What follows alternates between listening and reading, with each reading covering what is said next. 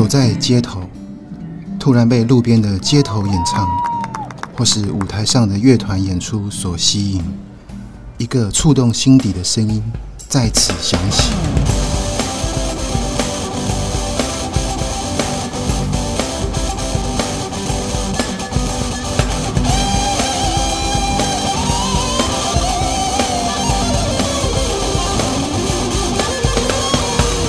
上班多年的你，有多久没有翻看过去那个曾经属于青春时的梦想？随之而来的是现实的羁绊与责任。很快，这青春的回音就像打水漂的涟漪般回归平静。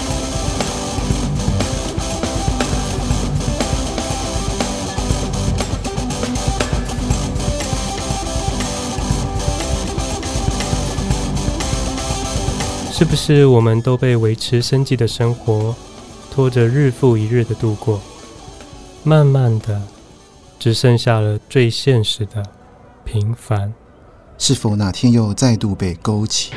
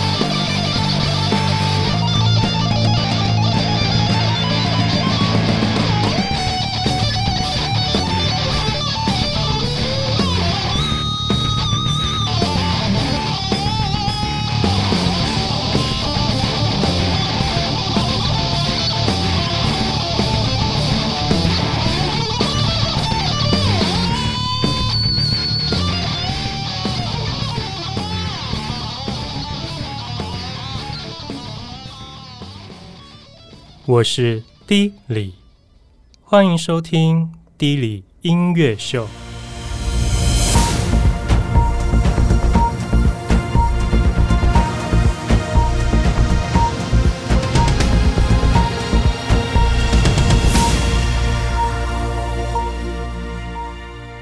Hello，我是 D 李。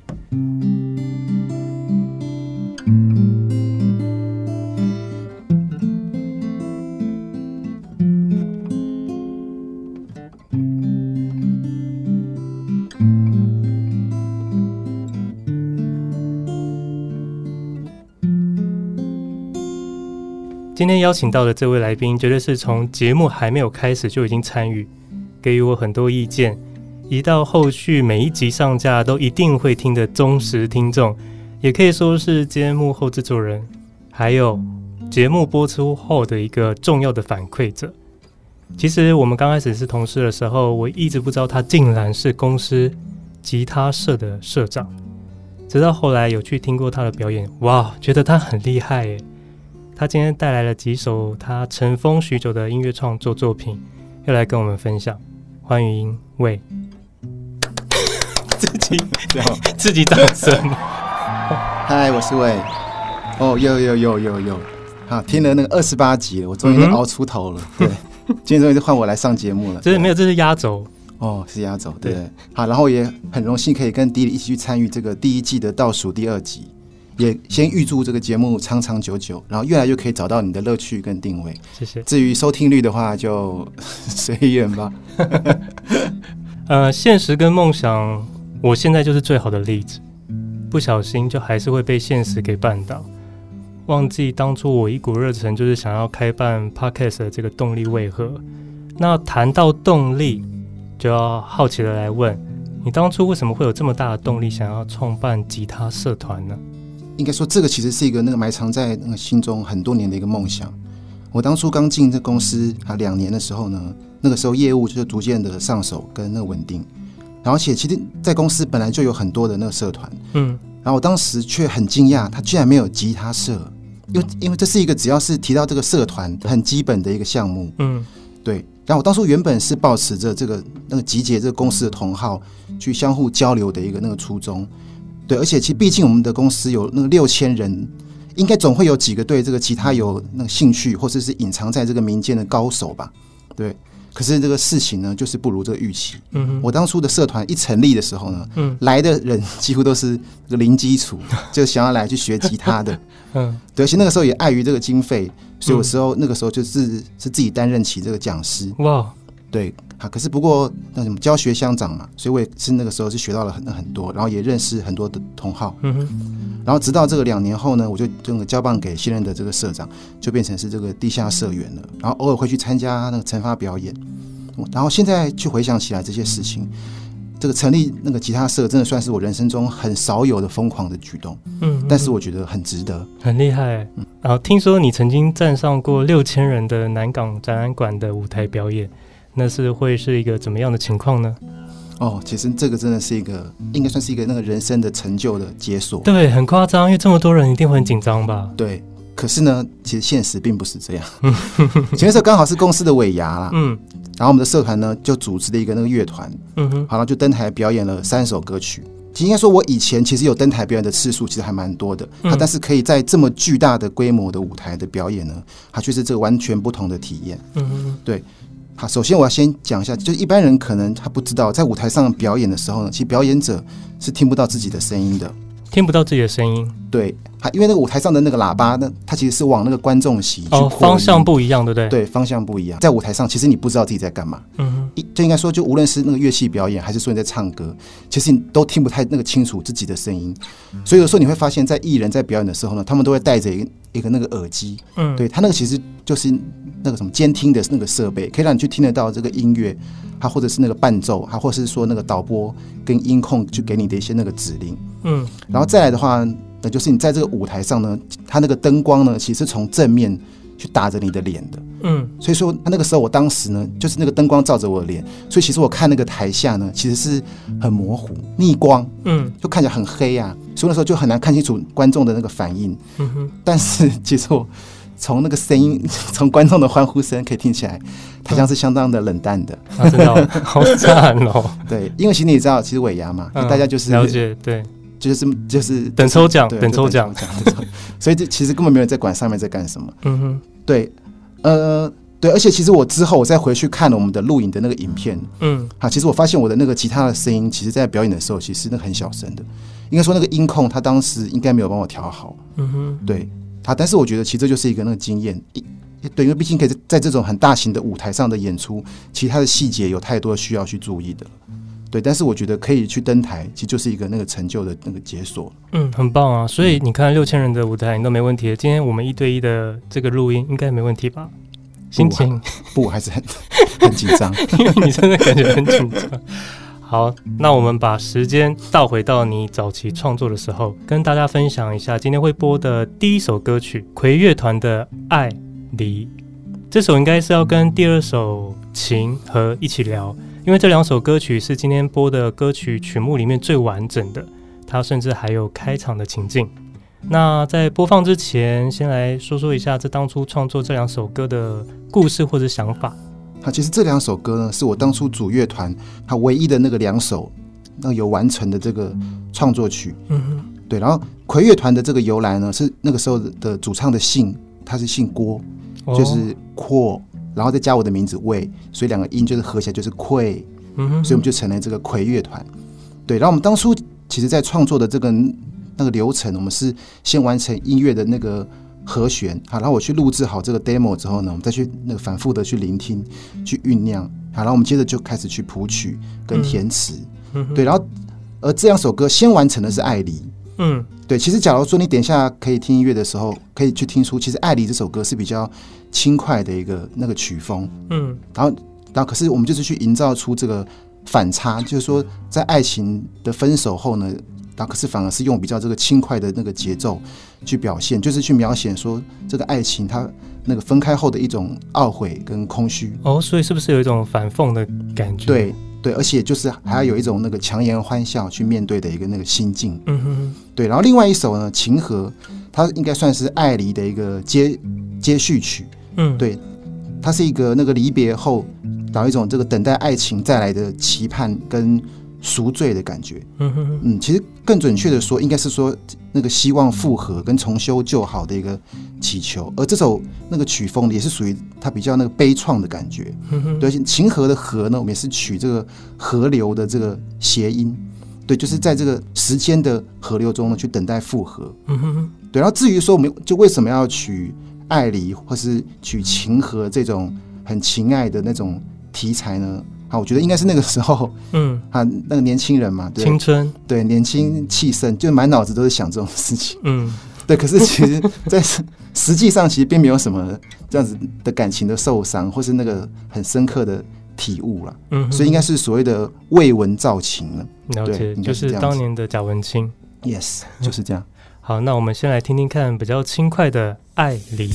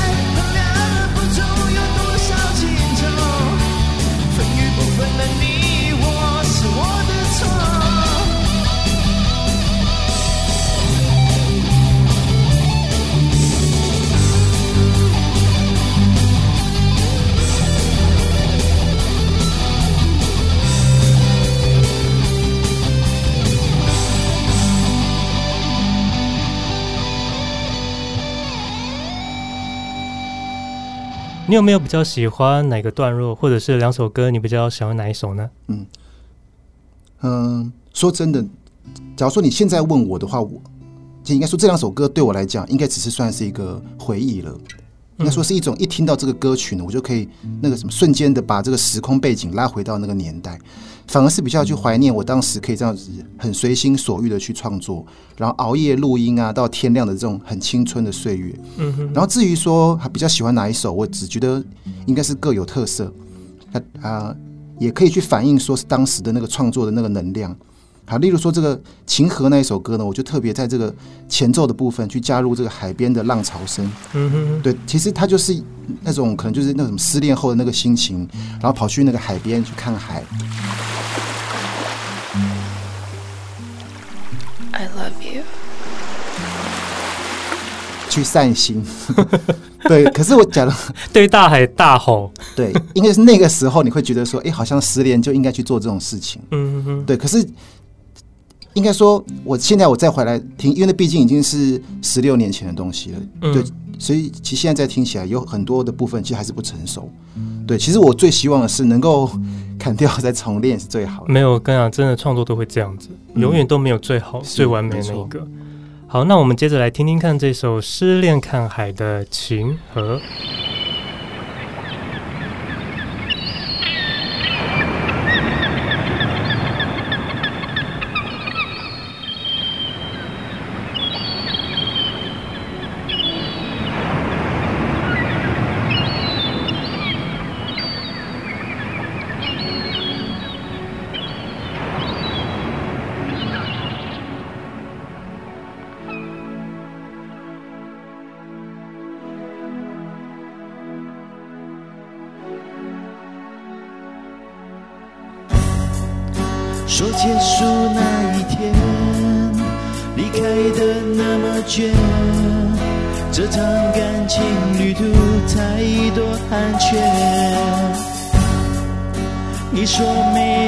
觉爱情是一种罪爱不再倒退。我看到你的绝望和悲你不懂我的泪。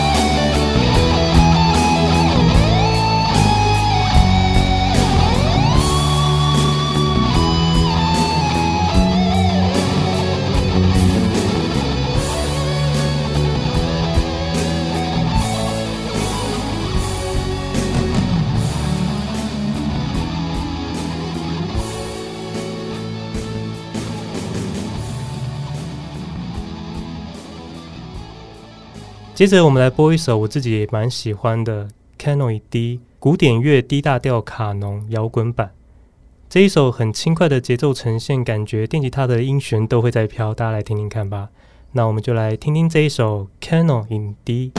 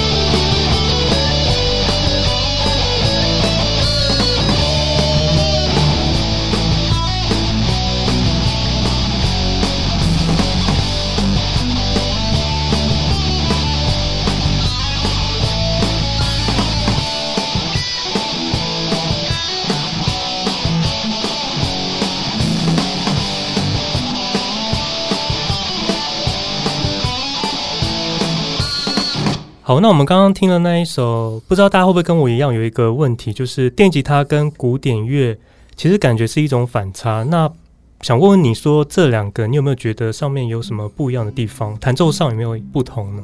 嗯，好，电吉他我觉得它的确是一种很有这个魅力的那个乐器。嗯哼，好，一般人其实他第一个那个吸引人的就是它那个多变的那个外形，就感觉好像一背上就很帅气的感觉。嗯，然后。它其实跟一般的那个木吉他最大的差异呢，就是说它是用这个电子讯号去发声的，所以它其实可以去搭配很多的那个什么效果器啊，跟音箱，嗯，可以让它的声音做出很多的那个变化。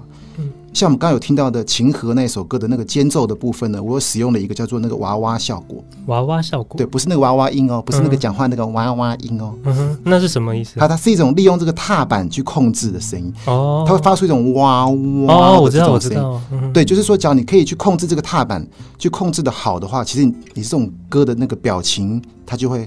很强烈，嗯哼哼，对，其实它算是一种很经典的那个什么效果器，嗯哼，对。然后至于说在那个弹奏的方面，也是因为它是用这个电子讯号去透过这个扩大机去那个发声的，所以说它那个弹奏比一般的木吉他可以更轻的的力道就可以去发声。嗯哼，对，所以说它也去那衍生了出很多，比如说像是点弦啊、扫弦啊，或是一些就是那种很炫的技巧。嗯，然后再来的话，就是说它的那个琴弦比较软，比那个木吉他要软很多。哦，而且它的张力比较低，这个是我当初刚接触这个电吉他的时候一个很惊艳的一个那个地方。嗯哼哼，对，而且这个东西的话，就可以就更适合用那个什么推弦去表现这个音乐的情绪，或是比较那个柔和的音符。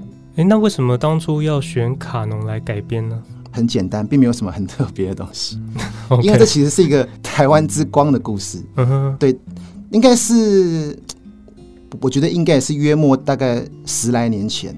嗯，对，他是一个台湾的一个叫做他 Jerry C 的人，他那时候呢，他在那个网络上就弹了这个卡农的那个摇滚版，然后没想到他这首歌曲一他一 PO 到那个网络上之后，就造成全世界的吉的那那个什么吉他手全部都来 cover，所以他这首歌就这样子，他传遍了这个世界。对，然后这个人其实他现在目前是那个音乐的那个制作人，嗯哼，他对，然后后来去看他的那个访谈，就是他为什么当初要选卡农。因为他当初的说法是说，因为他那个时候最红的电影是我的野蛮女友，他刚好里面的电影插曲呢就是卡农，所以其实他那个时候应该算是一个去跟随这个潮流的一个那个 cover，哈，所以我那个时候其实也就是应该说有点算是跟他去致敬，哈，所以我也就是去 cover 了这首卡农。哦，所以其实有时候要选择，都是选择自己最喜欢的一个电影或是一个什么灵感，就开始做了这个东西。对，没有一个很重大的原因。对，对，应该是这样。那这样子的改编创作曲目，其实我觉得有时候并不一定是最完整的，但是它却很多的实验性。那创作这样子就是很有趣的地方，就在这边。上次开场我播的那个片头情境曲《Alternative Rock Demo》另类摇滚，这就是一个你很随意创作的东西。那对于这样的随意创作，现在不怀念吗？对这个问题呢，我我其实我觉得就比较开始去贴近我们今天主要的访谈的那个主轴。对，对 也想要提醒我自己，所以希望你好好回答。嗯，好，其实说真的，他。你说他不怀念的话，其实我觉得是骗人的。嗯、但是其实每个人的的那个人生的每个那个那个阶段，其实都有他自己的选择。假如说你一旦去选择了左边的话，其实你就不能一直去看右边。对对，好，其实我现在应该还是可以去那个创作。他哪怕只是说，可能每天他等我女儿睡着之后，他弹个十五分钟，他其实久了也是可以去累积成一定的这个能量。嗯，但是我觉得比较受限的，应该还是是硬体吧。嗯，因为我觉得在录音这个方面，其实 Dilly 应该也。那蛮有这个经验的，就是在这个那个录音的那个什么器材上面，应该是投资了不少钱。嗯，对，应该说我现在再回去听我从前的那个阳春的录音啊，其实现在听起来都会觉得很柯南。对对，可是它也是代表着那一段的那个记忆啦。嗯，对。然后可是其实反观说，像现在有了那个家庭跟妻小，想要去重新投入这些音乐创作的这个硬体器材呢，就会变成这些开销可能就不是那么的必须。嗯，所以就先默默的把这些的热血呢，都都先放在心里面。虽然说一放就是十六年过去了。对啊，嗯、哇，这句话好沉重哦。对，太沉重，太沉重。好，那接下来播送这一首歌曲《Pop Ballet Demo》，流行抒情，也是随意的创作作品。那我们先来听听看吧。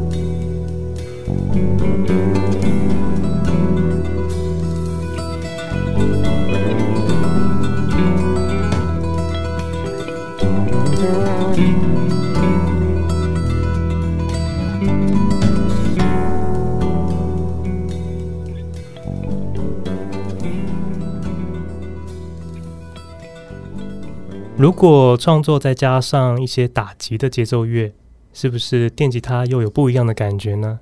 我们听听看接下来这首创作曲《Test Two》，也是今天分享的所有歌曲里头我最喜欢的一首。我们来听听看吧。